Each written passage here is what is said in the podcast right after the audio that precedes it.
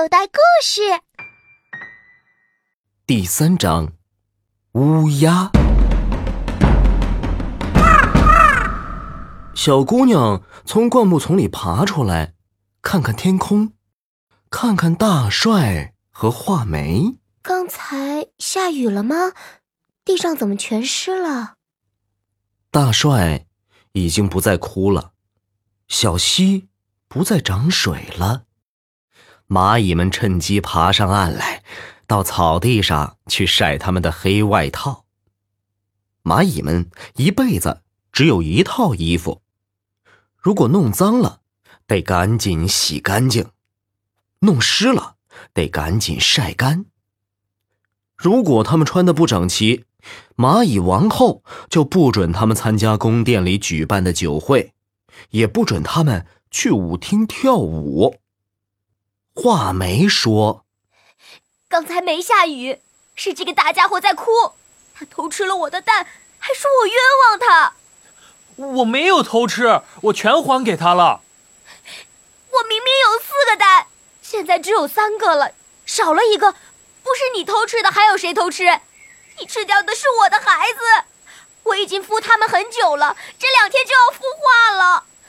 我出门去喝口水。”你就对他们下手了，你这个凶手！话没说着，又展开翅膀，像箭一样朝大帅冲过来。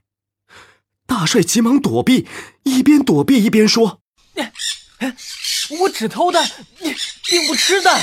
我偷了三个，我还给你三个，一个不多，也一个不少。”小姑娘很聪明，很快就明白这儿究竟发生了什么事情了。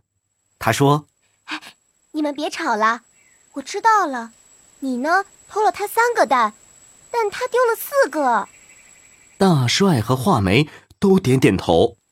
还有一个蛋失踪了，我们一起来找一找吧。我刚才在灌木丛里睡觉，好像听到过嘎嘎嘎的叫声。画眉一听，马上叫起来：“ 一定是乌鸦！那个小偷去年就偷了我的蛋。”今年又来了，我找他算账去。哎，真是说曹操，曹操就到啊！不等画眉去找乌鸦，乌鸦自己找上门来了。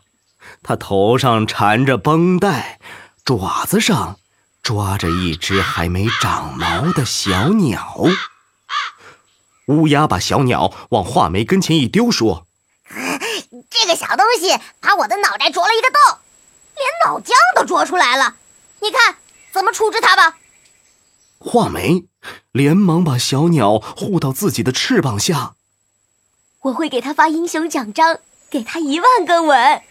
我要让整个森林都知道，他刚出壳就打败了大强盗乌鸦。原来，乌鸦不只喜欢偷闪闪发光的东西，还喜欢在灌木丛里偷鸟蛋吃。今天，他趁画眉出门的时候，飞快潜到画眉的家里，偷走了一枚鸟蛋。他把鸟蛋带回家里，正准备饱餐一顿呢。不料，就在他刚啄破蛋壳的时候，一只小画眉从蛋壳里伸出头来，照着他的脑门毫不客气的一阵猛啄，把乌鸦。啄了个头破血流。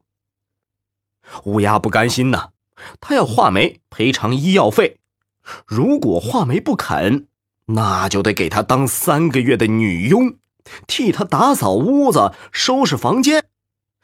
听乌鸦这么说，小姑娘不干了：“你太不讲理了！哎，你是谁？我们森林里的事不要你管。我来管。”你如果不赶快离开，我就到河边去把那棵大樟树给推倒。你怎么帮他？你不是也喜欢偷蛋吗？我们是伙计啊，我们要互相帮助，一起组成强盗帮。快滚！大帅大吼一声，震得树叶沙沙沙沙沙全落下来。哎呦，如果不是画眉赶紧护住自己的鸟窝啊！十有八九，他的鸟窝也被震翻了。如果震翻了鸟窝，鸟蛋可就全碎了，那简直太可怕了。乌鸦害怕的飞走了。画眉说：“谢谢你，我这儿没事了，你可以走了。”大帅推着车子慢慢远去了。画眉叹了一口气：“哎呦，这样的大家伙可千万得罪不起啊！等孩子们全孵出来，我就搬家。”一刻也不敢久待了。小姑娘问画眉：“他是谁啊？声音这么大，个子这么大，你不认识他吗？他就是大帅呀，森林里的巨无霸，我们大家都怕了，看见他来了都得躲得远远的。我今天如果不是为了孩子们，就算是吃了豹子胆，我也不敢跟他吵呀。”画眉躲在自己的窝里，想起刚才发生的事，心里后怕的不行。他就是大帅啊！我正要找他呢。哎呦，小姑娘，我劝你还是离他远一点好。我们大家都离他远远的，不敢惹他。嗯，我觉得他脾气很好，很温和。他自己也是这么说的，吵架的时候他还没有你凶呢。啊，是吗？可是他偷蛋，什么样的蛋都偷。谁没有缺点呢？我也有缺点呀。我已经走了六天了，我就是来找他的。再见，画眉，我找他去。